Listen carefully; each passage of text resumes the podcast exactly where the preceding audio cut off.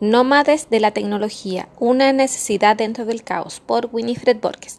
Desde tiempos inmemoriales el trabajo ha sido parte esencial e inherente del hombre sedentario, no así de aquel nómade que se movía por las montañas o la llanura buscando solo sobrevivir recolectando o cazando y se movían a medida que se hacía necesario y aprendían desde su contexto.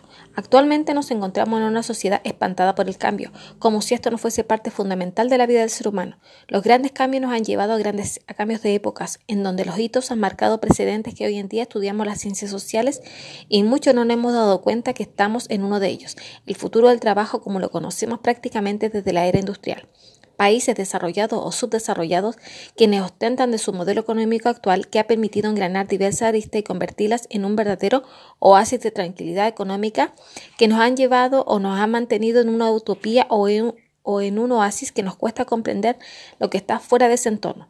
Solo observamos que todo calza perfectamente. Los horarios laborales, muchos de ellos entre 9 y 12 horas, y los horarios escolares de 8 horas en donde además los tiempos familiares de establecer vínculos de apego se han visto reemplazados por la tecnología que nos hace aparentar una felicidad en donde a diario vemos cómo entrar al mundo digital.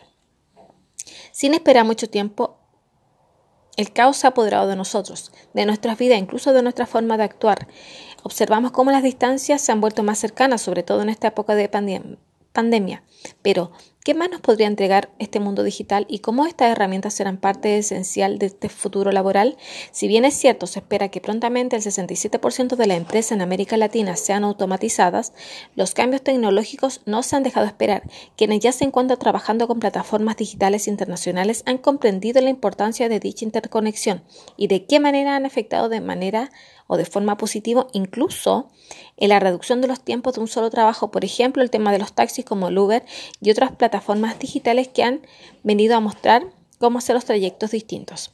Ahora que el futuro es incierto laboralmente y ya es muy complejo pensar que se debe estar en un mismo lugar toda la vida, como esta falsa inestabilidad personal, pero este cambio también puede permitir desde mi perspectiva generar potentes redes neuronales donde todo es nuevo y las personas debemos irnos adecuando a este proceso de manera activa, generando nuevas ideas en nuestros ambientes laborales, provocando incontables actualizaciones, además de mantener nuestras redes sociales, aprendemos del trabajo colaborativo, ser empático, tolerar la frustración y muchas otras habilidades del siglo XXI.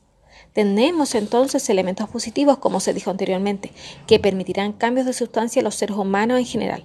Pero, ¿qué pasará con la estabilidad laboral?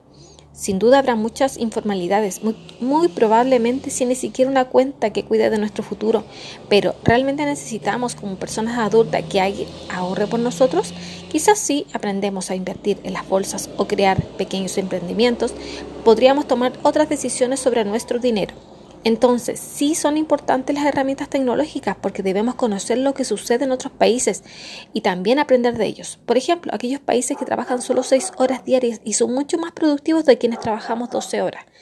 Pero aprendemos en el camino a rellenar los tiempos para permanecer en nuestros trabajos.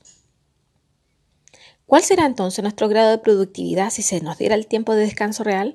¿Por qué personas o países, perdón, europeos donde puedes incluso almorzar con tus hijos dentro del horario laboral estrechando los lazos familiares tan necesarios para nuestro cerebro?